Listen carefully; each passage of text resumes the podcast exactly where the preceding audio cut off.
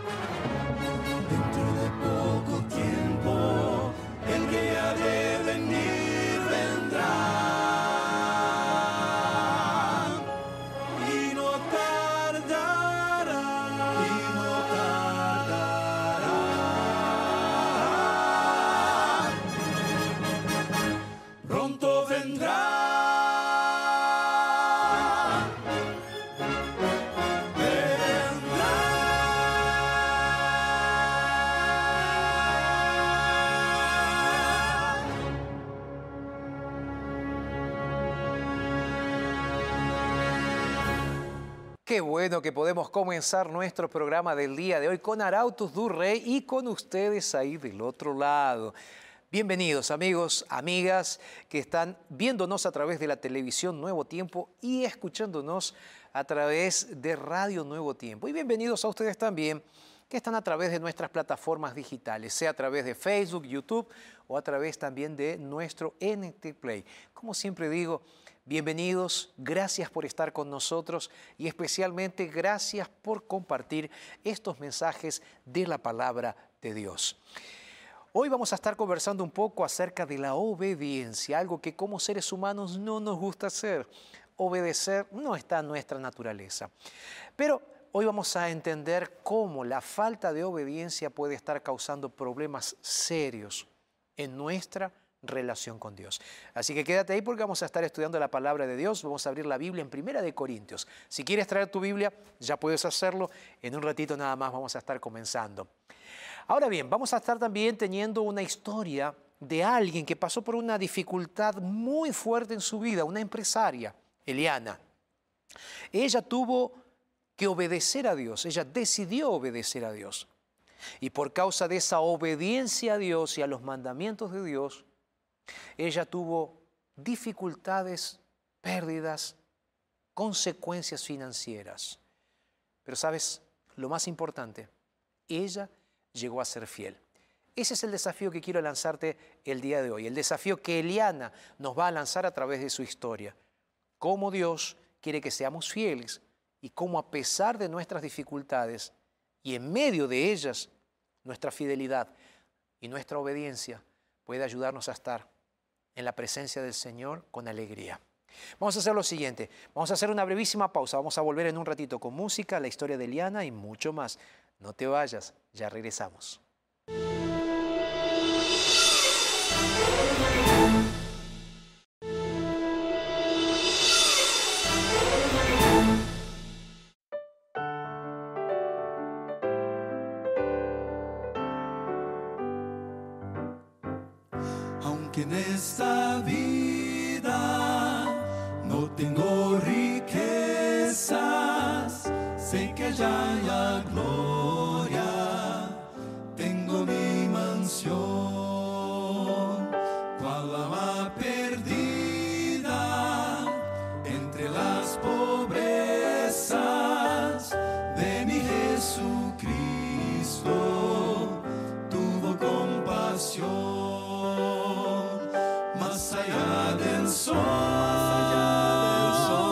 Más allá del sol. Yo tengo lugar, lugar, bello hogar, más allá del sol. Más allá del sol, Más allá del sol, más allá del sol, más allá del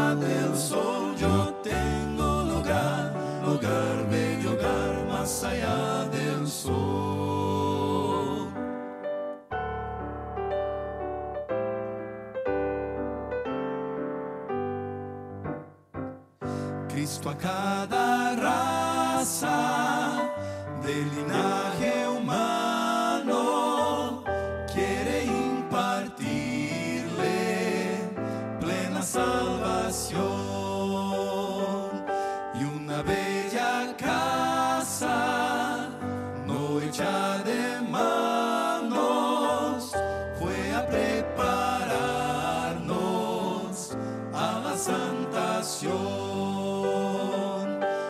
más allá del sol, más allá del sol, más allá del sol. Yo tengo lugar, lugar, bello hogar, más allá del sol. más allá del sol, Más allá del sol, más allá del sol,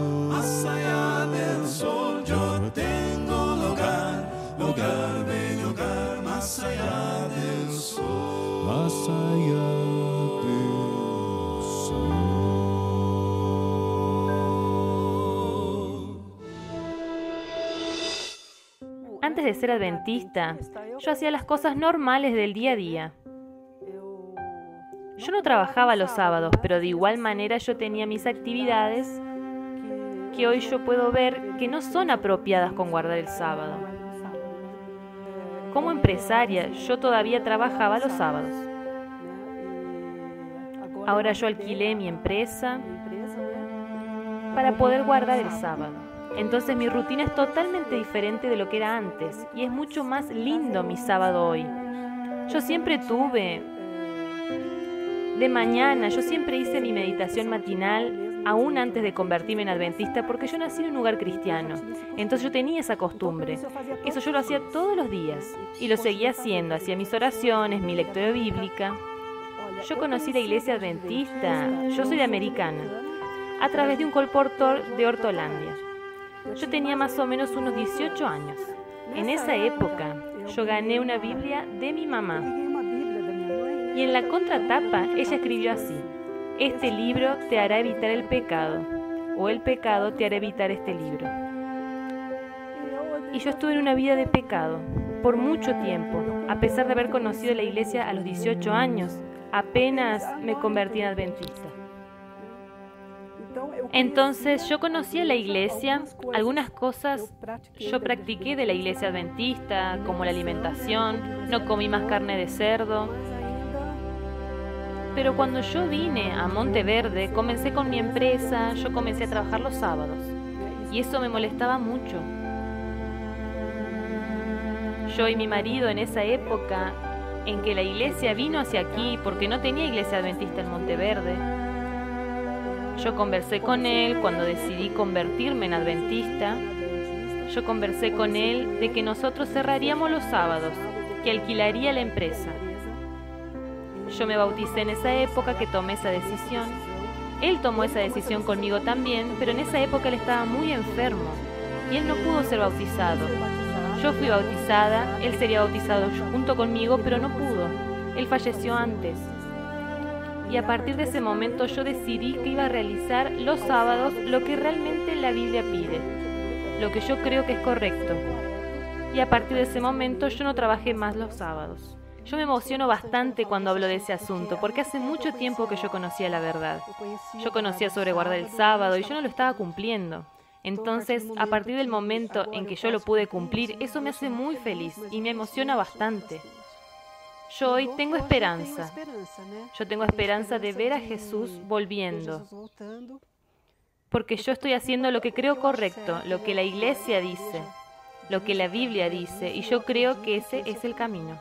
Yo creo que para todo el mundo es importante porque tenemos una mayor comunión con Dios. Tenemos ese periodo de tiempo. Jesús también cumplía eso, dejó eso como ejemplo para nosotros. Entonces es importante en esa cuestión de saber que nosotros estamos haciendo lo que es correcto y seguimos el ejemplo de Jesús.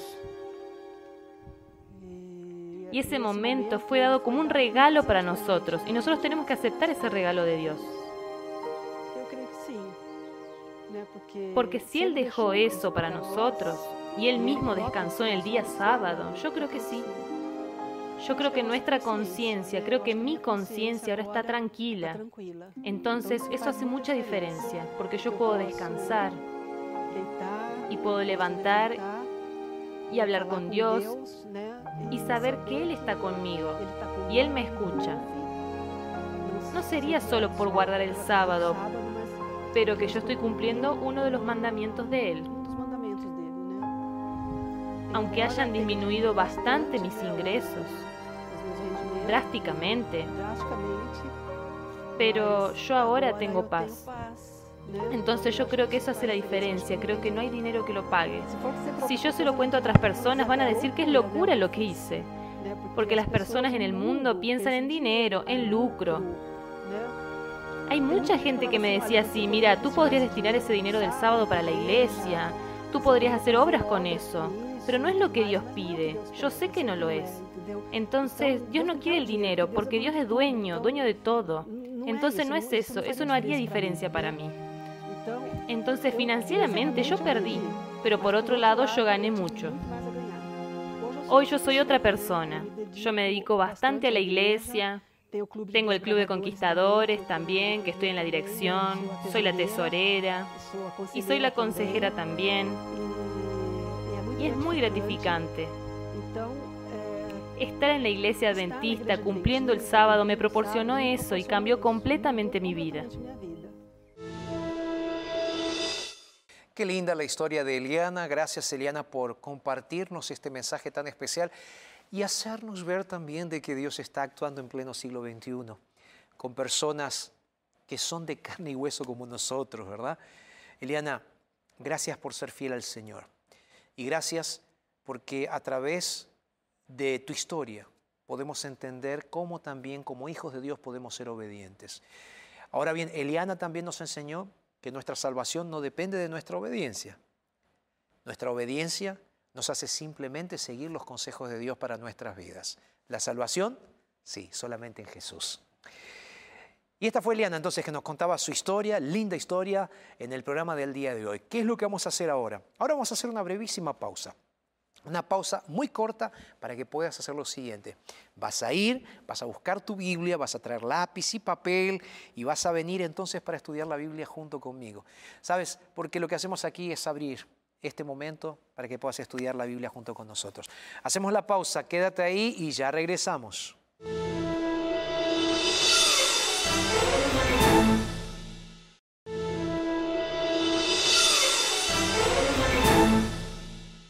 Y aquí estamos después de la pausa. Gracias por estar con nosotros. Ustedes están en la TV, en la radio, Nuevo Tiempo. Estamos felices de poder estar con ustedes y como siempre lo hacemos, tengo aquí para darte un regalo muy especial. ¿De qué se trata el regalo del día de hoy? Bueno, es el curso bíblico que ustedes ya conocen.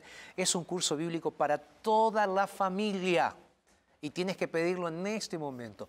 ¿Por qué, pastor, tengo que pedirlo? Mira, ¿estás pasando por crisis familiar? ¿Estás pasando en este momento por una situación que no sabes qué hacer, cómo educar a tus hijos o educaste a tus hijos, pero han llegado malas noticias? Tus hijos están siendo usuarios de drogas, en este momento no sabes cómo avanzar. Mira, este es el curso bíblico. El curso bíblico es entre familia. ¿Cómo vas a hacer para pedirlo? Déjame explicarte cómo vas a hacer para pedirlo. Simple. Tú conoces, tenemos un WhatsApp, ese WhatsApp es gratuito, tú me vas a mandar un mensaje de audio diciendo quiero el curso bíblico y vas a decir el nombre, entre familia. ¿Ok? Mandas un audio, lo grabas ahora, ahora, ahora, en este momento. O me mandas un, texto, ¿eh? un mensaje de texto. Recuerda, es gratis las dos cosas, el envío del mensaje y el curso bíblico. Te lo vamos a estar enviando. Si estás dentro de Sudamérica, te lo vamos a estar enviando completamente gratuito.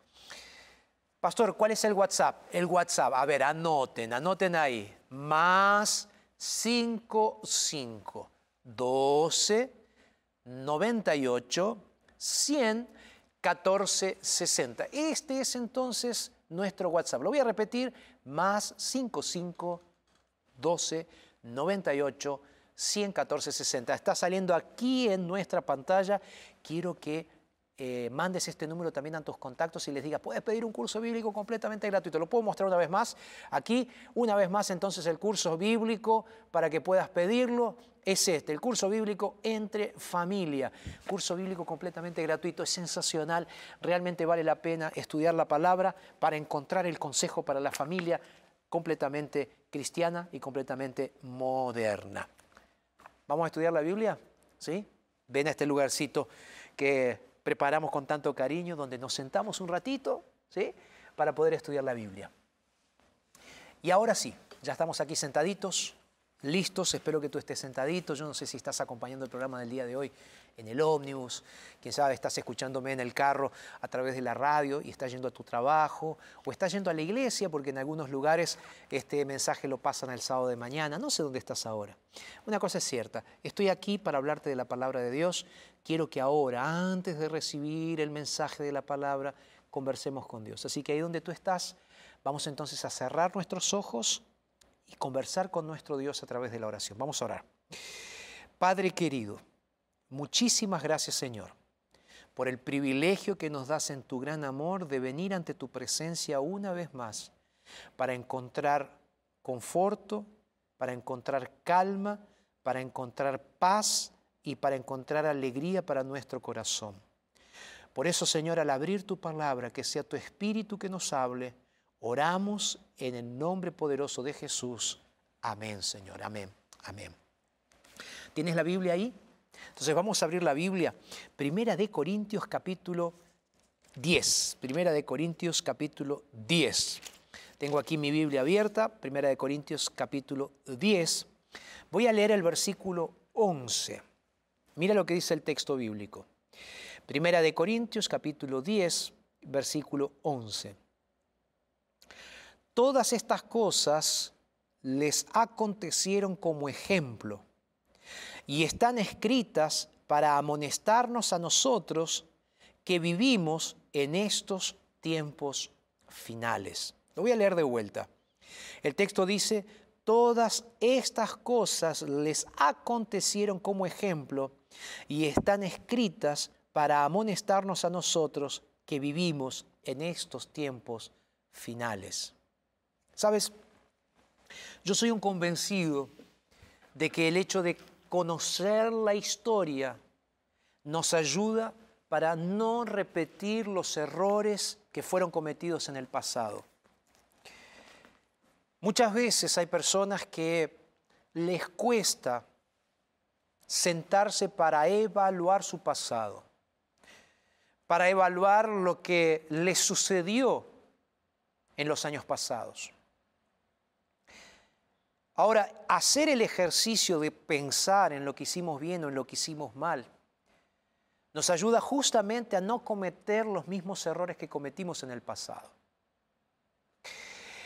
En el texto bíblico que acabo de leer, de Primera de Corintios capítulo 10, verso 11, el apóstol San Pablo nos hace mirar hacia el pasado. Él nos hace retrotraernos hacia la historia del pueblo de Israel para entender algunos puntos importantes. Y tú sabes, esto está siendo parte de una secuencia de mensajes, porque tú puedes buscar en internet el mensaje donde yo ya hablé sobre Primera de Corintios capítulo 10 del versículo 1 y hasta el 5. Si no has visto este mensaje, simplemente déjame repasar lo siguiente. Aquí se presenta al pueblo de Israel cuando estaba saliendo de la esclavitud de Egipto. Y se presenta aquí que ellos pasaron por varios milagros, por varias situaciones en las cuales Dios se manifestó poderosamente. Ahora bien, esas situaciones, esas manifestaciones poderosas, dice el apóstol Pablo, no hicieron de que ellos no cometieran ciertos errores. O sea, no fueron un escudo, no fueron una disculpa, no fueron, quién sabe, un cerco protector para que ellos no cometieran ciertos errores. Y el texto bíblico nos dice que justamente ellos cometieron varios errores. ¿Y el consejo cuál es? Ellos viendo los milagros de Dios, dice el apóstol Pablo, ahora les voy a dar un consejo. Ustedes miren la vida de ellos y dense cuenta de que ellos cometieron esos errores con un propósito. Aprender a seguir la voluntad de Dios, el primero. El segundo, dejarnos un ejemplo. Ahora bien, ¿cuál es el ejemplo que nosotros necesitamos tener o tomar en cuenta? A través de la vida de ellos, proyectar esos ejemplos para nuestra vida. Ahora el apóstol Pablo dice algo que es fundamental, que es importante, que es relevante para nosotros hoy. ¿Sabes qué es lo que él dice? Él dice, miren, sigan el ejemplo, vean lo que ellos hicieron, porque es relevante para ustedes que están viviendo en el tiempo del fin. Y aquí voy a hacer un pequeño paréntesis. ¿Cuál es el paréntesis que quiero hacer? Yo estoy convencido, y lo dije muchas veces y lo repito, que bíblicamente hablando, nosotros estamos viviendo en el último tiempo de la historia de la humanidad. Bíblicamente hablando, nosotros estamos viviendo en el tiempo del fin. Ya no hay profecías de tiempo que falten cumplirse. La última profecía que faltaba cumplirse de tiempo era la profecía de los 2300 años registrados en Daniel capítulo 8 y Daniel capítulo 7. Entonces, nosotros estamos viviendo en este momento en el tiempo del fin. Entonces, más que nunca, el consejo de la Biblia es para ti y es para mí. Entonces, ¿sabes? Quiero que escuches bien lo que te voy a decir porque lo voy a repetir. Estamos viviendo en el tiempo del fin. O sea, no hay vuelta atrás. Estamos a contrarreloj. Ahora, la gran pregunta que vamos a responder el día de hoy es, primero, ¿estamos viviendo en el tiempo del fin? Segundo, ¿estamos mirando el ejemplo de otros que nos dejaron en el pasado? Tercero, y aquí viene la pregunta, ¿qué es lo que tengo que hacer con mi vida? El apóstol Pablo nos va a aconsejar a partir del versículo 6, con por lo menos cinco puntos o pecados que nosotros debemos abandonar para ser fieles al Señor. El gran conflicto entre el bien y el mal se resume en lo siguiente. Es la lucha entre Cristo y Satanás, es la lucha entre el bien y el mal, actuando en el macrocosmo, actuando en la tierra y actuando en el microcosmos que es nuestra vida. Es la lucha entre el bien y el mal constante. Y la gran lucha del ser humano es quién es Dios para nosotros. ¿A quién vamos a obedecer? Y esa fue la lucha que el pueblo de Israel tenía y esa es la lucha que tú puedes estar teniendo en este momento. Si estás luchando en este momento para saber si obedeces o no obedeces a Dios, el consejo es obedece a Dios. Tú escuchaste la historia de Eliana. Eliana conoció en la palabra de Dios que los mandamientos de Dios eran necesarios guardarlo, inclusive el sábado como día de reposo. ¿Qué fue lo que ella hizo? Obedeció. Pero pastor, ¿por qué obedecer? Porque la obediencia no te salva, pero la obediencia es la señal de que el cristiano está siendo fiel a Dios. Estamos retribuyendo un poco del amor que Dios nos tiene. Eliana obedeció porque entendió que era necesario obedecer. Y hay sacrificios que hacer para obedecer. Hay cosas que hay que abandonar. Y mira, aquí aparecen los cinco consejos que nos deja el apóstol Pablo. Verso 6 dice así, estas cosas sucedieron como ejemplos para nosotros, reforzando la idea, miren para el pasado para poder proyectarse hacia el futuro. Él va a decir así, nos dice así, cosas malas como ellos, dice, codiciaron lo voy a leer completo. Estas cosas sucedieron como ejemplo para nosotros, para que no codiciemos cosas malas como ellos codiciaron. Primer pecado que el pueblo de Israel tuvo, codicia. Pastor, todos somos un poco codiciosos, sí. Y de paso, la ley de Dios condena la codicia. Ahora, el apóstol Pablo aquí se está refiriendo a lo que está registrado en Números capítulo 11, donde el pueblo de Israel había salido de Egipto y había comenzado a comer el maná del cielo, un milagro. Y ahora ellos comienzan a decirle a Dios, Dios no queremos comer más de esto. Y comenzaron a sentir la necesidad, a codiciar en su corazón algo mejor. Y dentro de esa codicia era volver a comer de las ollas de Egipto. Dios se aira y cuando Él se enoja dice, voy a hacer lo siguiente, les voy a mandar entonces carne para que ellos coman, que es lo que están pidiendo. Y manda codornices. Y entonces el pueblo de Israel sacia su hambre de carne. Pero en esa codicia, en ese querer algo que Dios no les estaba dando, en ese pecado de la codicia, Dios entonces también hace justicia. Y gran parte del pueblo muere por haber codiciado. Codicia es un pecado. Quién sabe en este momento le estoy hablando a alguien que está codiciando la mujer de su prójimo. Quién sabe en este momento le estoy hablando a alguien que está codiciando el auto de su prójimo. Quién sabe le estoy hablando a alguien que está codiciando el poder de su prójimo, la posición de su prójimo. ¿Sabes? La codicia no solamente es pecado, sino que destruye al codicioso. ¿Sabes? Tú tienes que entender algo. Ese pensamiento de codicia que estás teniendo ya es pecado. Y pero pastor, ¿cómo hago? ¿Cómo hago para vencerlo? Tú no puedes vencerlo. Yo te estoy diciendo que es pecado, te estoy mostrando que es pecado porque la Biblia dice que es pecado. Y la función de la Biblia es mostrar el pecado y mostrar la solución para el pecado. La solución no es una autosolución, no es un autotrabajo, no es a partir de ahora yo no quiero ser más codicioso y, se terminó y no, y no codicio más. No, es Dios quien actúa para que elimines la codicia. Así como Dios actúa también para que elimines el segundo pecado que aparece aquí.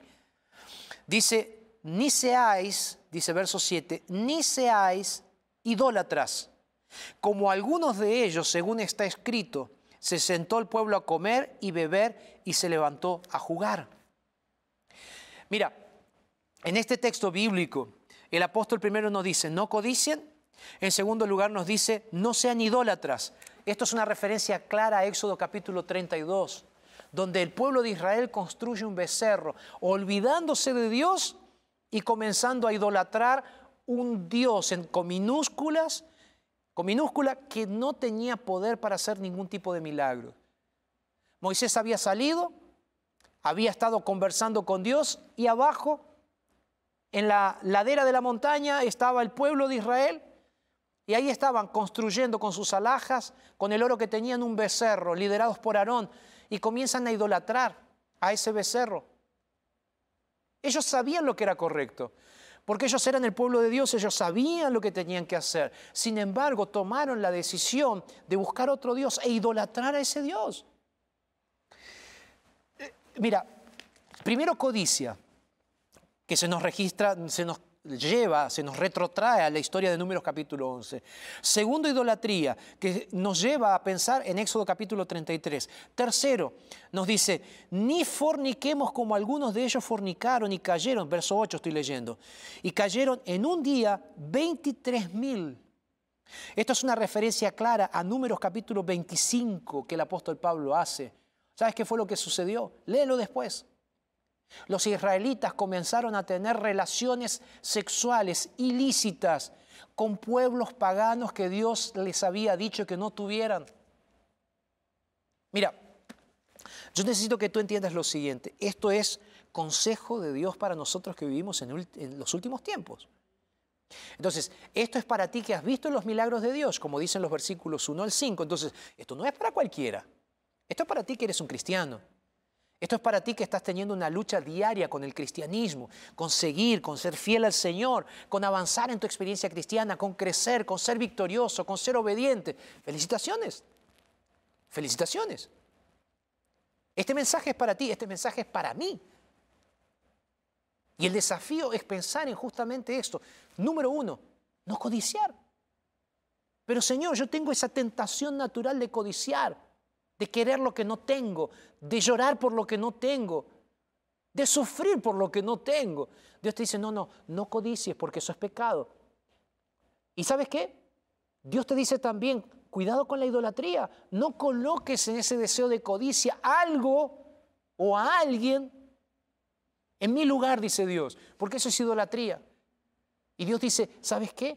Cuidado también con fornicar, o sea, tener una relación con ciertas cosas que te hacen inclusive fornicar espiritualmente con Dios. ¿Qué es fornicar? Fornicación tiene que ver justamente con una relación sexual ilícita, con un engaño. Eso es fornicación. Entonces, Dios autorizó una relación sexual dentro del ámbito del matrimonio. Fuera del ámbito del matrimonio es fornicación o adulterio. Y entonces Dios dice, cuidados ustedes con estar fornicando espiritualmente. ¿Qué sería fornicar espiritualmente? Apocalipsis capítulo 18 nos dice que los pueblos, las naciones, en el último tiempo, en el tiempo del fin, van a fornicar. ¿Sabes cómo? Religiosamente. Pastor, ¿cómo? ¿Cómo si yo soy cristiano? Mira, te lo voy a decir de otra manera. Cuando tú lees la Biblia, para buscar enseñanzas en la Biblia que apoyen tus propias ideas, tú estás creando una religión a tu medida. Ahora, cuando tú lees la Biblia para obedecer a Dios y seguir la voluntad de Dios para tu vida, entonces estás haciendo la voluntad de Dios. Si tú estás leyendo y construyendo tu propia religión, lo que tú estás haciendo es fornicación espiritual.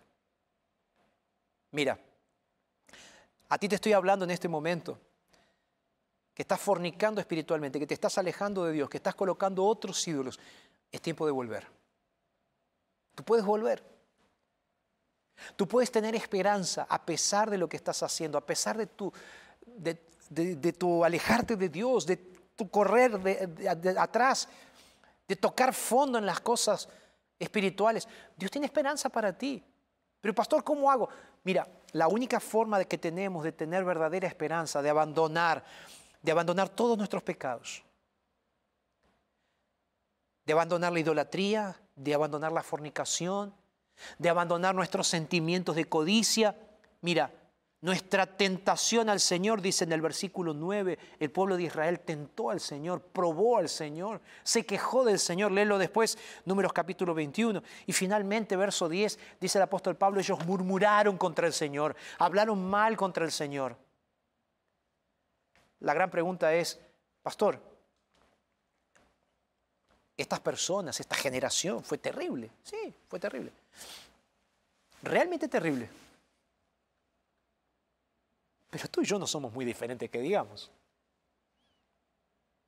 No, no somos. Y es eso lo que es triste. Porque yo sé que en el fondo de tu corazón, igual que yo, eh, tú estás buscando ser fiel al Señor. Y tú luchas con tu codicia, luchas con tu idolatría, colocando otras cosas en el lugar de Dios. A veces tu trabajo, a veces tus deseos carnales. Intentas y caes. Intentas una vez más y caes. Nos pasa a todos. Hay una ley dentro de nosotros que es la ley de pecado. Es un, virus infeccioso que está dentro de nosotros. Es una tendencia hacia el mal, hacia el pecado. Y entonces, pastor, ahí viene la pregunta. O sea, el apóstol Pablo dice que nosotros debemos mirar, ver el ejemplo de ellos. ¿Para qué entonces? Debemos entender que la única forma de resolver el problema de nuestro pecado es aceptando la gracia salvadora de Dios, de Jesús en nuestra vida, que produce en nosotros obediencia. ¿Cómo, pastor? No entendí. Lo voy a decir de otra manera.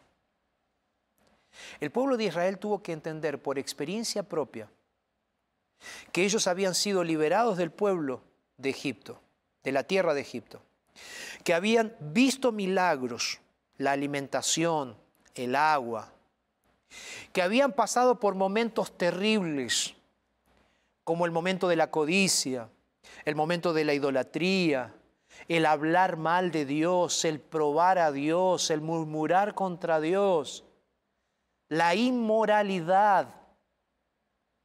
Pero aún así, aún así, el pueblo de Dios, el pueblo de Israel no dejó de ser el pueblo de Dios. De la misma manera, no importa cuán inmoral estés siendo, no importa cuán idolátrico estés siendo, no importa cuán murmurador contra Dios y contra otras personas estés siendo, hay una esperanza para ti y esa esperanza es Jesús. Pastor, ¿realmente hay esperanza? Hay esperanza. Sabes, leí una cita que me pareció espectacular y la tengo aquí guardada y quiero leértela ahora en este momento. Esta cita es del libro El Camino a Cristo, la página 64 y 65. Presta atención a esta cita porque realmente es inspiradora. El texto, el texto de la cita dice así, libro Camino a Cristo de Elena de Huay. Cuanto más cerca de Jesús, más imperfecto te reconocerás, porque tu visión será más clara. Mientras menos cosas dignas de estima veamos en nosotros, más encontraremos que estimar en la pureza y la santidad infinita de nuestro Salvador. Una idea, dice Elena de Huay, de nuestra pecaminosidad nos puede guiar a aquel que nos puede perdonar. Voy a leer esta última frase. Una idea de nuestra pecaminosidad nos puede guiar a aquel que nos puede perdonar. Pensando en la experiencia del pueblo de Israel, personas que lucharon contra sus pecados y lucharon con sus pecados. Yo no puedo levantar la mano y lanzar una piedra contra ellos diciendo ellos eran pecadores y yo no. Yo tengo que entender y reconocer que yo también estoy con las mismas luchas que ellos tuvieron. Tú puedes decir en este momento y estar mirando el programa del día de hoy puedes estar diciendo, pastor, soy joven, hay tantas cosas lindas que puedo hacer, tantas cosas por disfrutar, tengo una vida por delante. Tienes una vida por delante. Pero esa vida por delante tiene que ser una vida consagrada al Señor. Esa vida tiene que ser una vida de entrega al Señor Jesús. Porque pruebas van a venir, luchas y dificultades vendrán, desafíos estarán viniendo, pruebas espirituales estarán viniendo. Repito, Puede ser que en este momento le esté hablando a un codicioso. Todos en el fondo lo somos. Puede ser que en este momento le esté hablando un idólatra. Todos en el fondo lo somos. Puede ser que en este momento le esté hablando a alguien inmoral. Todos en algún momento lo somos. Puede ser que en este momento le esté hablando a un chismoso y murmurador. O puede ser que le esté hablando a alguien que está probando al Señor.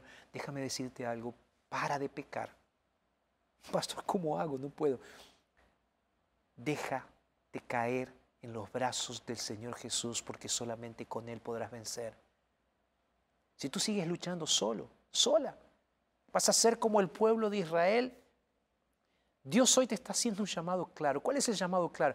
Obedece la voz del Espíritu Santo y cae de rodillas a los pies del Señor Jesús para que sea Él el que obre el milagro de santidad. Mira, la gracia de Jesús te salva y redime de todos los pecados. Y el poder del Espíritu Santo te hace fiel y obediente a Él para vencer el pecado. En el libro de Romanos, el apóstol Pablo dice que nosotros cuando nos entregamos a Jesús, nacemos a una vida nueva en Él. Dejamos el pecado de lado y abandonamos nuestra vieja vida y comenzamos a vivir una vida en la cual Jesús, Dios, pasa a ser lo más importante y donde la obediencia comienza a ser algo natural por amor. Entonces, si tú me dices que eres cristiano y no obedeces a Dios, algo está equivocado en tu vida. Si tú me dices, pastor, yo creo en la gracia maravillosa del Señor Jesús y voy a una iglesia todos los domingos, yo te digo, qué bueno que crees en la gracia maravillosa del Señor Jesús. Pero te digo algo, tú necesitas ser obediente a Jesús. No es el domingo el día en el cual tú tienes que estar en la iglesia. Puedes estar también. Pero el día que Dios te pide que guardes es el sábado. Y eso es obediencia. Y la obediencia produce frutos. Y la obediencia te lleva a vivir una vida de santidad. Repito, Santidad no está primero que gracia. Gracia está primero y gracia potencializa santidad. Gracia da oportunidad de santidad. Mira, no hay nada más terrible para un cristiano, no hay nada más complicado que la autoconfianza o la confianza en uno mismo. Ese puede ser el error más terrible, más fatal en un cristiano. ¿Será que en este momento le estoy hablando a un cristiano autosuficiente? Alguien que se cree superior a otros. Pastor, la forma que tú me estás hablando parecería que tú eres superior a mí porque estás queriéndome decir de que yo estoy equivocado. No, no, no, no, no estoy queriendo decir eso. Estoy pensando junto contigo, estoy siendo enfático contigo. Estamos reflexionando juntos, estamos pensando juntos. Pero hay una realidad, mira, si tú sigues leyendo en Primera de Corintios capítulo 10, Ahora en el verso 11 ya lo habíamos leído, nos dice, sigan el ejemplo de aquellos que estuvieron en el pasado. No hagan lo mismo que ellos hicieron. Ustedes que están en el tiempo del fin. Ahora el verso 12 dice, así que el que piensa que está firme, mire que no caiga. Ese es el gran problema. Pensar que estamos firmes, pensar que no necesitamos de Jesús. Y dice, el que piensa que está firme, mire que no caiga. No dice el que está firme, dice el que piensa. Porque a veces nuestra religiosidad puede hacernos pensar, creer, que porque estamos más cerca o somos más espirituales que otros, no tenemos nada para mejorar. El que piensa que está firme, cuidado, porque puede caer. El texto bíblico sigue diciendo, no les ha venido ninguna prueba que no sea humana, pero fiel es Dios que no dejará ser probado más de lo que podamos resistir, sino que dará también juntamente con la prueba la salida para que podáis soportarlas. Y esta es la gran esperanza.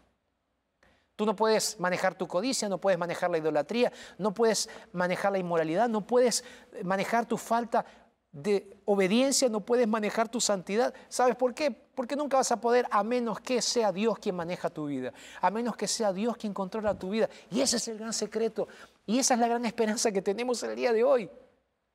Voy a leer el texto de vuelta. Dice, porque no ha permitido el Señor ninguna prueba que sea sobrehumana.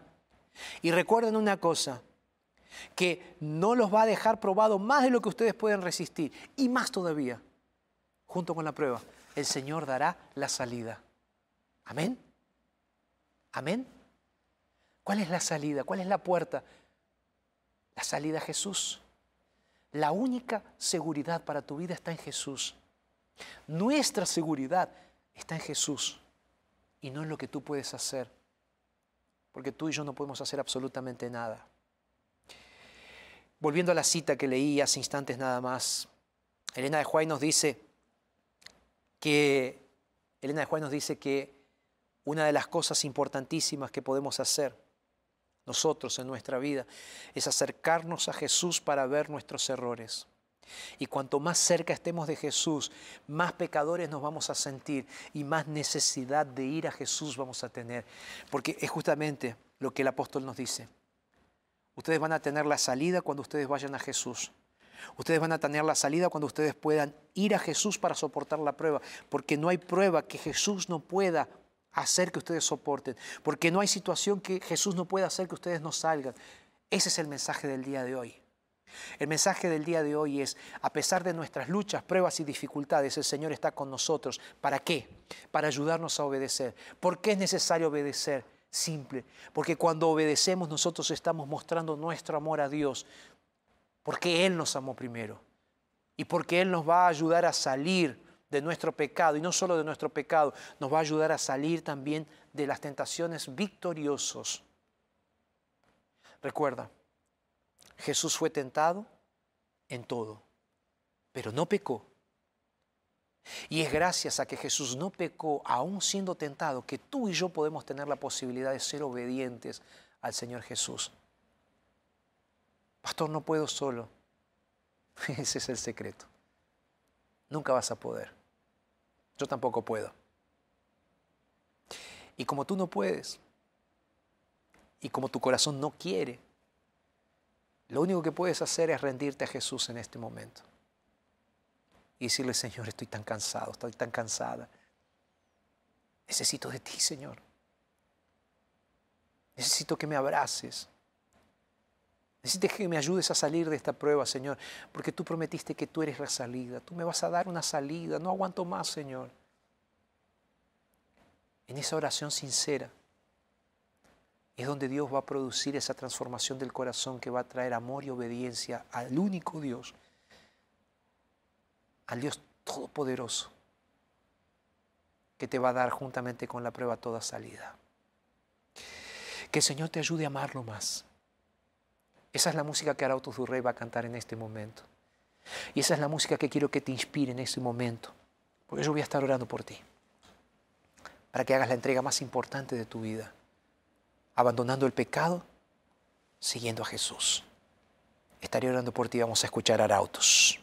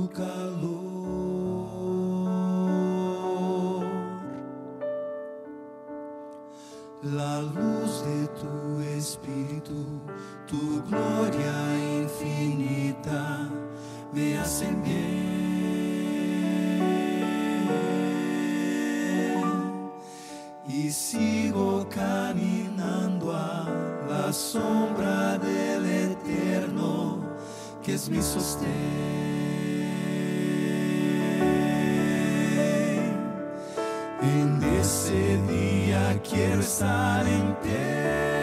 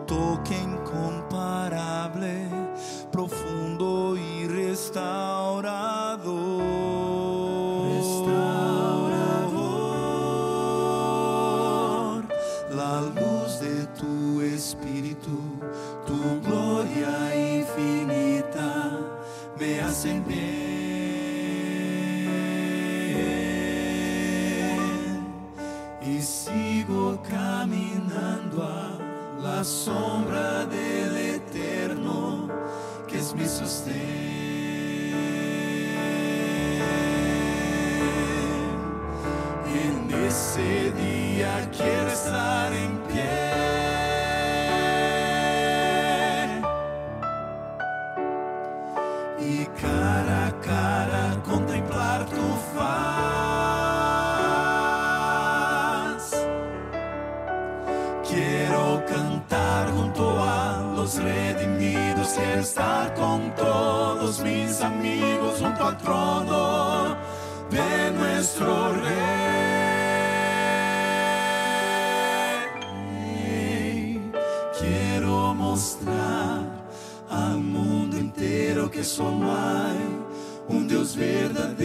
Solo tú, mi Señor.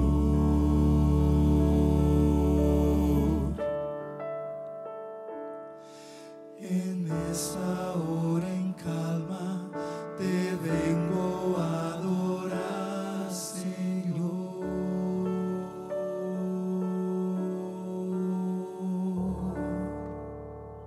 Amar a Jesús es la base del cristianismo, porque Él te amó primero. Sé que no es fácil,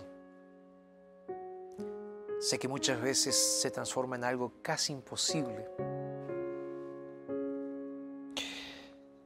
Una mujer me escribió hace algunos días atrás y me dice así, pastor, estoy cansada. Estoy cansada de luchar. Mi vida parece la vida de un doble de riesgo. Ahí yo me puse a pensar, ¿por qué la vida de un doble de riesgo? Ella me dice, por un lado, yo aparento ser una persona feliz. Pero por otro lado parece que estoy caminando constantemente encima de las llamas, de las brasas de la vida. Pastor, las personas no saben cuánto estoy sufriendo. No saben cuánto estoy sufriendo y luchando con mis pecados. Pastor, llega un momento en el cual me canso y me dan ganas de bajar los brazos. Yo le respondí a esa mujer. Y yo le dije, ¿sabes? Qué bueno que estás cansada y qué bueno que estás bajando los brazos.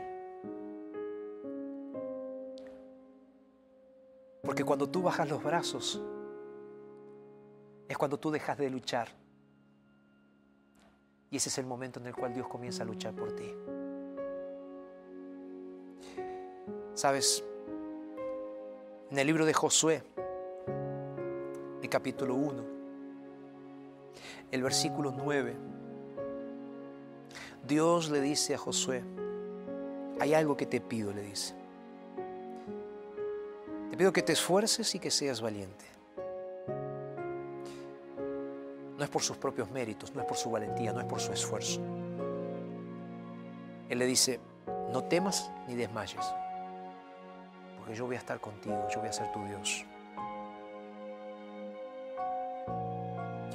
Sabes, ese es el mensaje que Dios quiere dejarte el día de hoy. Tú tienes una necesidad en este momento de recibir la sangre de Jesús, el poder de Jesús en tu vida, la gracia de Jesús para que seas fiel al Señor. La gran pregunta que te hago en este momento es, ¿tú aceptas? ¿Aceptas? Si aceptas ahí donde estás, déjame orar por ti. Vamos a orar. Señor, nuestros brazos están cansados, nuestros pecados nos recuerdan nuestra necesidad de ir a ti y nuestra incapacidad de nosotros mismos, Señor. Es por esa razón que en este momento nos entregamos a ti para que hagas un milagro. Oramos en Jesús. Amén. Que Dios te bendiga grandemente y nos encontramos entonces en nuestro próximo programa. Un abrazo.